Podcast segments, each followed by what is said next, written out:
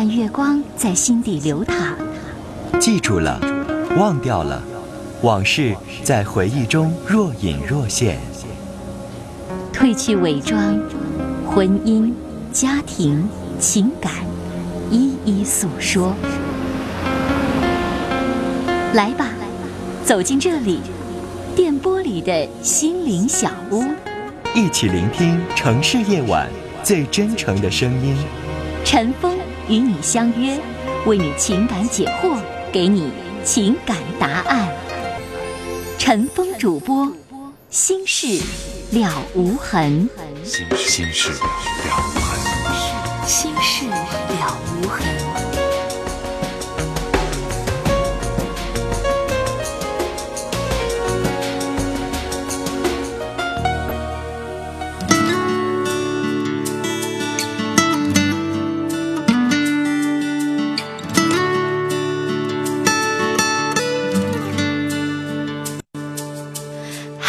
得多年前，微风吹拂的夏天，你来到我宿舍的窗前，说我们在一个班。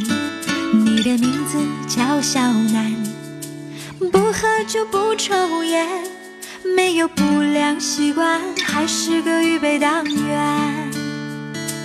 一次次，一遍遍，要我做你的舞伴。羡慕的眼光让你好自满。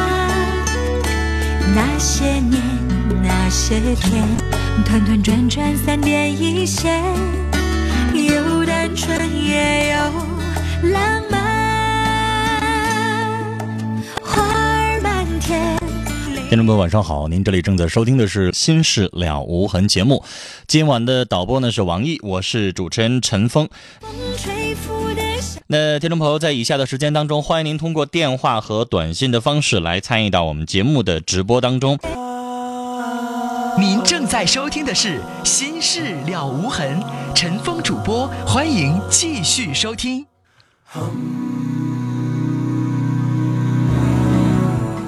好，我们来开始接电话。首先要接的是二号线这一部电话。您好，喂，你好，你好，你说。喂，陈峰，你好，嗯给你打电话真不容易，终于打通了。好，你说要聊什么？啊啊，那个，我想说一下我自己的事儿。嗯，我跟我男朋友就是大学处对象哈，从大二开始处，到现在已经四年了，现在已经毕业了哈。就刚开始处对象的时候，他就跟我说，他说他有病，他就有那个乙肝儿。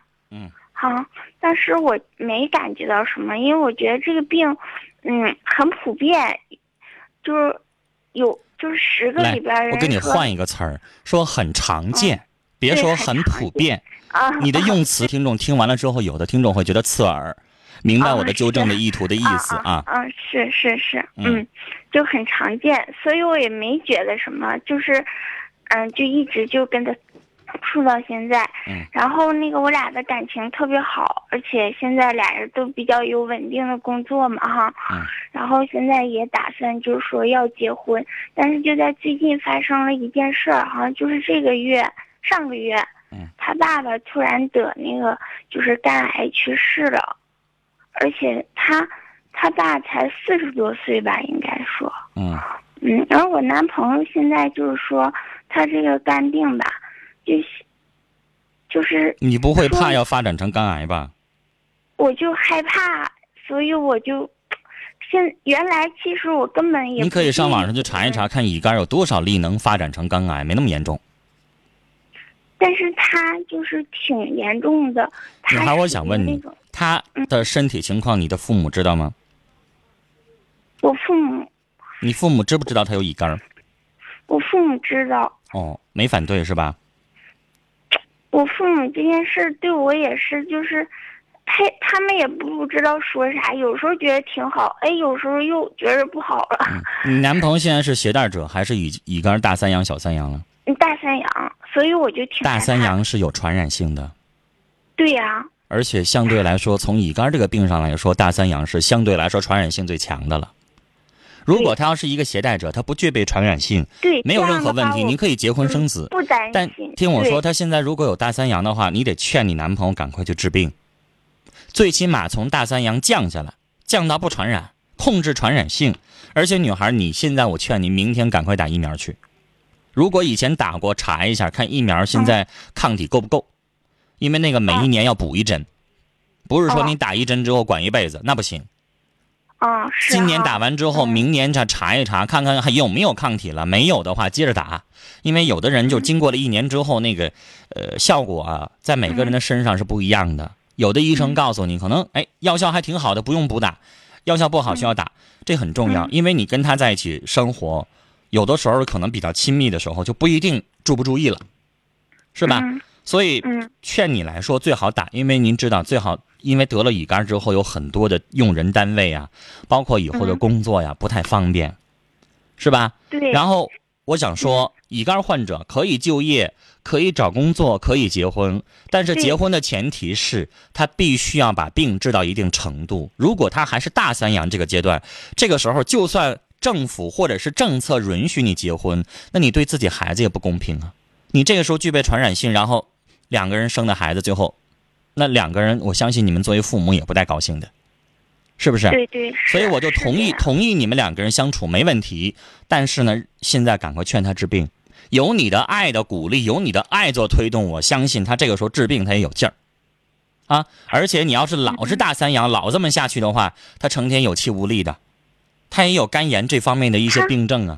他真的，他特别特别瘦哈，而且我就担心。你见过有得肝病的大胖子吗？没有吧？哎，就是单吃不胖，就是那种类型。当。然，因为他现在身体上有炎症，需要去治疗。嗯，所以我要跟你说的就是，咱们没有任何的歧视，也没有任何的嫌弃，但是该提醒的，让他现在把传染性得降掉，要不然你跟他在一起，你也需要注意。你跟他挺害怕。对呀，你跟谁谁跟他在一起相处，比如说跟他吃一顿饭，有的人就不愿意，你说呢？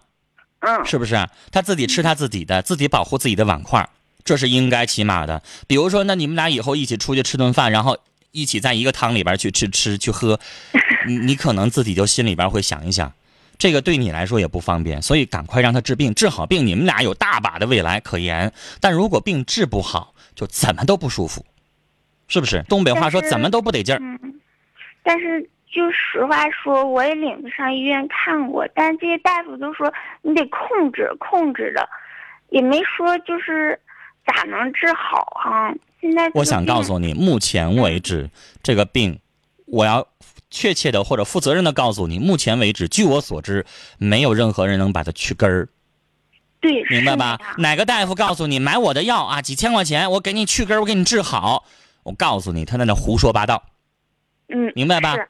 嗯所以你你要想让那丈夫那个，你刚才说，你说让那个大夫说什么时候怎么治好啊？那你自己心里边清楚，现在目前为止医疗水平治不好，但是可以控制。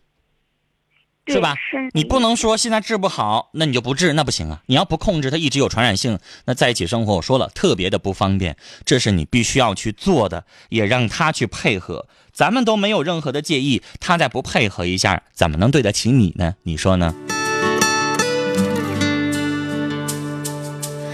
还记得多年前，我们再来看听友的短信，零零二零的听众说，我是一高一的学生，很喜欢广播，以后呢想从事这方面的专业，应该具备哪些专业的素质呢？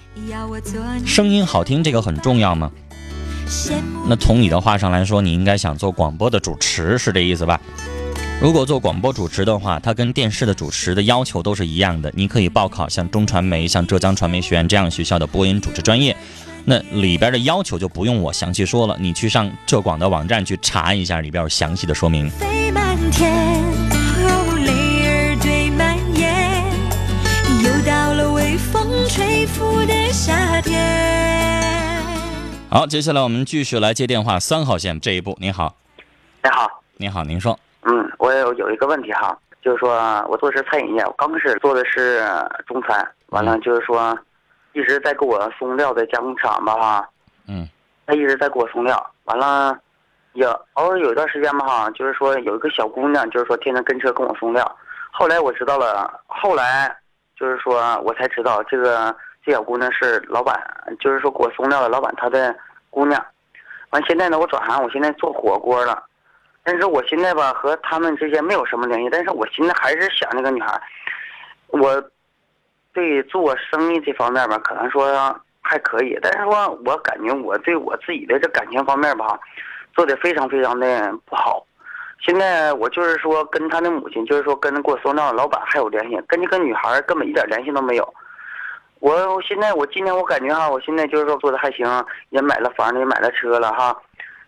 想找这个女孩，但是我不知道怎么去跟她这个母亲去开这个口，也我根本也接触不上这个女孩，心里现在当时。你跟那个女孩也没有开始交往，嗯，每次他们去送货都是我家的，就是说我们家有就是说点购的，就是说进来多少料了，他去称称，去就是说对这个价格表。好，嗯啊，你们还有中间人吗？我们没有有没有说跟那个老板、老板娘都认识的人，嗯、帮你去说一下？你不说自己不好意思吗？对，这个这个还真没有，因为就是说他是那就没办法了，那你就自嗯己去说了。如果有中间人，你能够舍去一个面子的问题，不成就拉倒。那现在你自己去说，跟他跟那个老板娘直接说一下，呃，人家的情况，你得管人叫阿姨了。既然你要对我我跟人家远叫阿姨，对，叫阿姨，然后呢，说一下你的水平，说一下你的相关的一些情况，然后你说、阿姨啊，我之所以跟你说这些话，我相信嗯。女人是很很敏感的，说这些话你应该懂了。我很喜欢您的女儿，嗯这个喜欢我从来没跟他说过，只不过就是从送货的来往的过程当中，嗯看您的女儿的样子啊，看她的人品啊、性格呀、我很喜欢。对对对对，能不能成我不敢说，嗯。所以呢，我冒昧的给您打这个电话，您呢思考两天然后能不能跟您的女儿也提一提，然后最后能不能有这个机会哈，我们两个人在一起相处，看您了。你把这个意思转达过去，但是一定要做好心理准备，能不能成这是两说的事儿。你喜欢人，人喜不喜欢你是两回事对儿。对对对，我就是你先表达了，完了再说。嗯，表达了，我估计你最起码心里的这个事儿你放下了。不管怎么样，咱努力了，那人看不上咱，那不怨咱们了，嗯是吧？嗯，直接跟人家母亲说，实在是稍微不太舒服一些。但你又没有中间人，你能咋办？除非你现在能够找一个，哎，也认识他们两口子的，然后也啊认识你的，还比较了解你的，然后你跟他说一说，哈，这样能好办一点。要没办法，你就只能自己说了，自己的爱情嘛，自己一辈子的幸福嘛，嗯然后只能放放在你自己的手里。我嗯认为说出来也没什么大不了的。不是，尤其是现在我不好意思说，是为什么呢？刚开始的时候吧，我不知道他是一个什么身价的，我就以为他是给我送掉的。我以我感觉今年我感觉就是说哈、我买完自己的房了，买完自己的车了，还有自己的稳定的店了。但是我现在我想去找他的时候，当我就是说私底下去打听他的时候，他的身价比我高的高的高高出很高出很多很多。什么叫身价啊？啊？就是他们家条件对他们家条件要比我好的很多。啊，你刚才说那嗯身价那俩字儿，听着也有点刺耳。就是说他们家条件好，什么叫身价啊？什么意思？这女的明码标价了，这么听不好听啊？是啊，有的时候我就怕，就是说哈，我我一我一说这句话，好像就是说我怕别人去想我去攀高枝，怕什么？没啥好意思不好意思。你说完了之后，人瞧不起咱们就拉倒。啊，像你说的，比如说你现在一个店儿值十万，人家一个店儿值千万，你说完了之后，人家干脆不搭理你，啊，觉得这好像是这个癞蛤蟆想吃天鹅肉。如果要那意思的话，那就算了呗。嗯你也不可能就为了喜欢他，然后牺牲自己的尊严，然后没事老死皮赖脸老求人家的。嗯，对，那不能那么办事儿希望做到的，我最希望做到这所以。你表达完了之后，看人家母亲人愿意，当然好；不愿意，那咱就拉倒了。嗯心里边咱就彻底断了这个念想。像你说的，你现在不到三十，二十七八岁的年纪，有车有房了，我想说你你的条件已经非常好了，也不一定都非得找他们家，条件好的有那倒都是那。倒是，给我介绍对象的有很多，但是有些时候吧，就在脑海里头就是总浮现他那个影子，这是这么一个东西。嗯，这个吧，就是你自己去做一下最后的努力啊。行了，当然好；不行的话，有都是好的，有的条件比这这姑娘还好。嗯，我想说，机会有的是啊。好了，聊到这儿。来，接下来我们来看听友的短信。我们来看这位听众啊，他说，零七六幺的听众说，我现在跨专业考研究生，不知道该如何复习。我们的听友，您的问题实在是五花八门，样太多了。这样的问题，你是不是可以去参加一个考研的辅导班？然后现在有考研的辅导班当中，因为我自己我也考个研究生，我知道有很多的有专门的那种讲课的老师，就学生的每一个问题，然后呢一对一的有针对性的做你的个案的辅导，那要比陈峰专业多了。我已经多少年去不管那个考研那些相关的东西了啊！但是谢谢你对我的信任。还记得那一天，零九九幺的听众说，刚才那个女孩朋呃，你男朋友的父亲得的是肝癌，儿子是大三阳，你呢建议上网上或者是请教一下啊，研究遗传学的这个医生去了解一下他们家还有没有其他的家族病史，这样的话你心里边可能会更安生。一次一遍遍，谈未来也谈梦幻，太多的理想说六六幺这小伙儿哈，你的脑袋你得转转个儿啊！你刚才说了，说是想跟那个女孩啊去表白一下，然后回过头来你问我说，能不能具体点？找完她之后会有什么样的后果？是她不理我吗？那事儿没发生呢，我是神仙，你让我去预测吗？有可能不理你，也有可能答应啊。那你要不说的话，你这辈子就没机会了。回答问题再具体到什么程度啊？具体到你说了之后会怎么样，不说又怎么样？你让我什么都说，你以为我是神仙，我能预知到未来的结果吗？爱情那个东西，跟刚才这个小伙已经说过了。你既然喜欢，那你就去说，你就去做，但是做好心理准备，可能不成，也有可能成。不说肯定不成，说了有机会成，干嘛不说呢？至于你问我说了之后会有什么结果，对不起，我不是神仙，回答不了。接下来我们要接二号线这一步。您好，您好，哎，你好，您好，您说，嗯、我我是你的忠实听众，嗯，谢谢您说，嗯、然后我有一个特别困惑的问题，嗯。嗯、因为我老公现在在服刑服刑期间，嗯，然后我的孩子今年十八岁，他因为什么坐牢的特？别叛逆，对，他因为什么坐牢的？吸毒，吸，吸毒啊，对，判了多少年？九年，现在已经几年过去了？现在已经两年半了，您预备一直等他出狱吗？对，他现在有获得减刑吗？现在还没有，您跟他的感情特别好，他吸毒的时候您一点都不知道吗？对，那个时候我不知道，后来他已经上瘾以后我才知道的。女士，我为什么要问一下坐牢的缘由呢？这很重要。我相信，如果是强奸犯、抢劫犯，你不会等他了，是吧？但是如果要是因为，比如说跟哥们一起喝酒，喝完酒之后发生了打架斗殴的事件，那这样的事情大家都理解，这样的事情也不会判那么多年，除非把人打特严重。对所以我要问一下，为什么？那这个吸毒的事情，女士，它是一个很可怕的。出来之后会不会复吸呢？如果要是你要问管教问干警的话，那复吸率高达多少？你应该清楚，是吧我？真的不是很清楚的。那你自己去了解，网络现在这么发达，这是你要想的。但是你愿意等他，我非常的，怎么说呢？就是听到你愿意等他，我心里边不知道该高兴还是该怎么样。但是我认为，你丈夫他太幸福了，有你这样的媳妇儿愿意等他。希望你的这份爱能够换回他重新做人。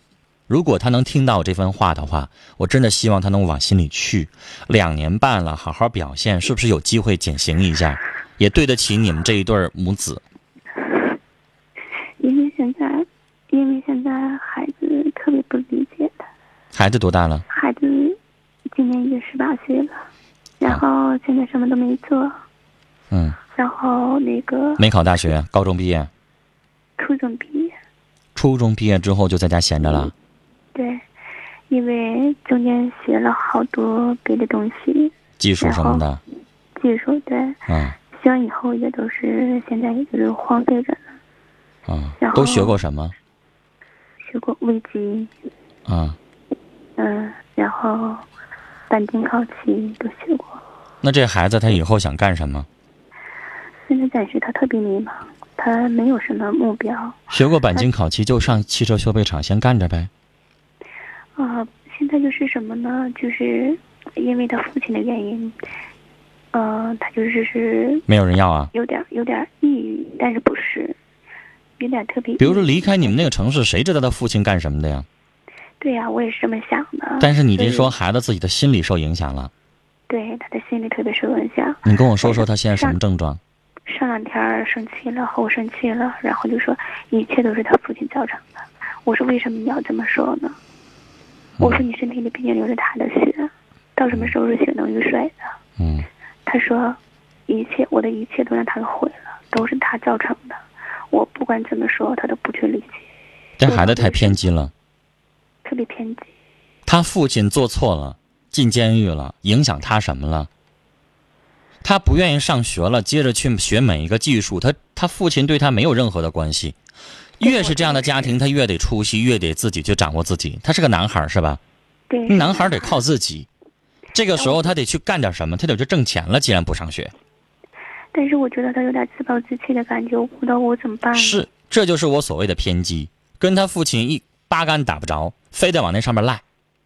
对因为他父亲做错了，他就一辈子开始在这家放挺干待着。对，就靠我一个人，就靠着我一个人打工，在供着他们父子两人。然后，如果女士你逼着他非得去工作，他会怎么样？如果现在逼他去工作，他会出出这个家门，他不会回来的。那你就让他不回来。我男孩女士得苦着养但是我觉得，但是我觉得什么呢？我觉得因为父亲没在家，如果逼出去了，我觉得不逼出去，放在家里边养个大小伙子，在家已经两三年了，继续这么待下去的话，女士有什么好处呢？是我也知道没什么好。逼出去了，女士她可能会恨你，但是我认为这孩子不至于说不学好，他有技术，你就给他送到汽车修配厂，就找个严点的师傅，就给他带着，管吃管住的那种，吃点苦。男孩子我说了得苦着养，他不是女孩，苦着养他自己学会了，他自己得有一个自己养活自己的一个营生。因为可能是我觉得可能是缺少父爱，我给的太多了。女士说的难听的，就我说句难听的，就他父亲不坐牢，你认为这孩子就这个想法，他就能出息吗？是他什么上都往他父亲身上赖。我认为他父亲不坐牢，现在父亲好好的干个工作，这孩子该不学好还不学好，他该偏激的还偏激，是不是？对对，你父亲就算坐牢了，我也照样让你学技术了，学本事了，你舅舅不去做，你自己犯懒，你自己不愿意出去闯社会去，赖谁呀？有爹没爹跟这没关系，是不是？对我觉得跟这个没有关系。我觉得你儿子就是他自己心里边想的，没事就想玩吧，打个游戏、上个网吧什么的吧，对对对，就是是不是就这么混呢？对，女士，我说了，他既然学过那个东西的话，要是我的话，我喝出来了，我狠点心，我一定要给他找一个什么样的，就不能够那种，呃，老实巴交的师傅不行，我一定要让他找一个特别厉害的师傅，能管住你家这个臭小子的。您上大街上学么学么，包括你的丈夫从前的一些好朋友，帮着联系联系，去找一个汽车修配厂，让他干着活儿然后他以后慢慢大了之后，咱可以张罗给他开一个或者怎么样。但现在让他去学技术、学本领去，找一个厉害的师傅把他管住了，然后交代给那个师傅，你说就是他爸不在家，我实在管不了这孩子，然后让人家帮帮忙，你就这么做，女士，他不用再去找别的活去了，学过钣金烤漆就干这个就行。真的我我我就特别无助，现在我都不知道为什么。我刚才说了，女士，你必须得这么做。孩子放心了，没事儿你每周你去看看去。行，留在你身边，我怕孩子以后真学坏。你管不了他，你管不住他。是的，因为因为有的时候在跟我生气的时候，就自己，就想拿刀子捅自己。你是，你想过一个话哈，叫一物降一物，明白吗？你降不住他，找个厉害师傅，他怕了，降住了就好了，好吗？然后你在送他走之前，我也劝你把你的苦心说给他听，告诉他你什么意思。你告诉他什么意思？你说我这回喝出来了，我没有办法，我不希望你像你爸爸以前那样。这就是我的想法，我的心都放在他的身上，让这孩子明白你的苦心在哪。好了，女士，跟您聊到这儿。还记得多年前，微风吹拂的夏天，你来到我宿舍的窗前，说我们在一个班。你的名字叫小南，不喝酒不抽烟，没有不良习惯，还是个预备党员。好，接下来是广告信息，回来之后继续来接通我们听友的电话。